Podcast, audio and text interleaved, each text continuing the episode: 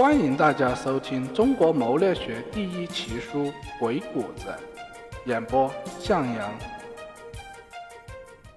第八节为人处事篇故事三：豫章反衍，孟尝智斗朝中权臣。为了捉住敌人，首先要放纵敌人。有时退一步是为了进十步。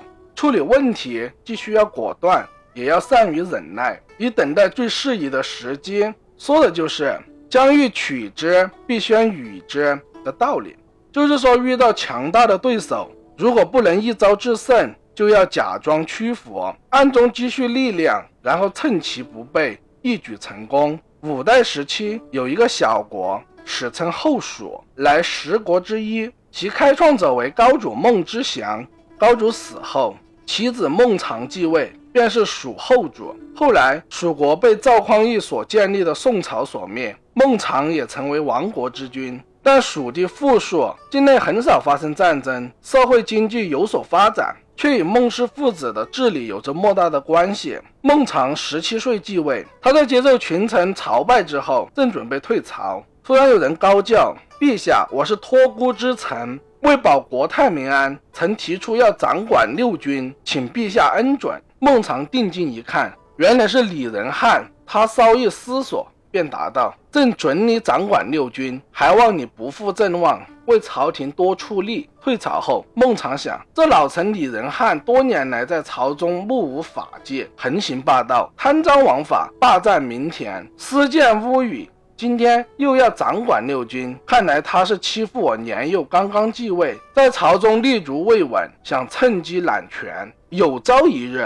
我必有夺权之举。看来此人不可留。可他在朝多年，亲信多，势力大，弄不好后果不堪设想。怎么办呢？对，欲擒故纵，然后再突然袭击。不久，孟尝又拜李仁汉为中书令，李仁汉更加骄横无比，逢人便夸耀。我是托孤之臣，圣上不仅让我掌管了六军，还加拜我为中书令，还打算过些天封我为公呢。李仁汉的私欲更重，言行也更加放肆。孟尝感到他对自己的威胁越来越大。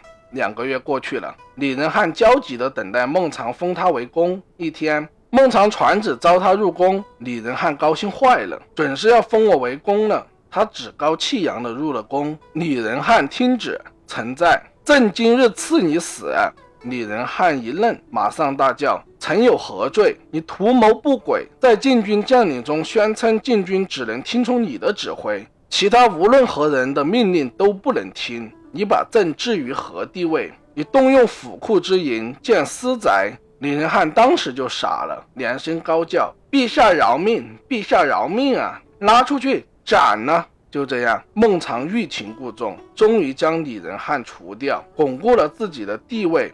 后来，他勤于政事，拓展疆土，发展生产，境内日渐富饶，百姓生活安宁。孟尝曾经得意地对群臣说：“自古以蜀地为锦城，今日观之，真锦城也。”孟尝以暂时的屈服，后给敌人致命的一击，这是一种欲取于反的策略。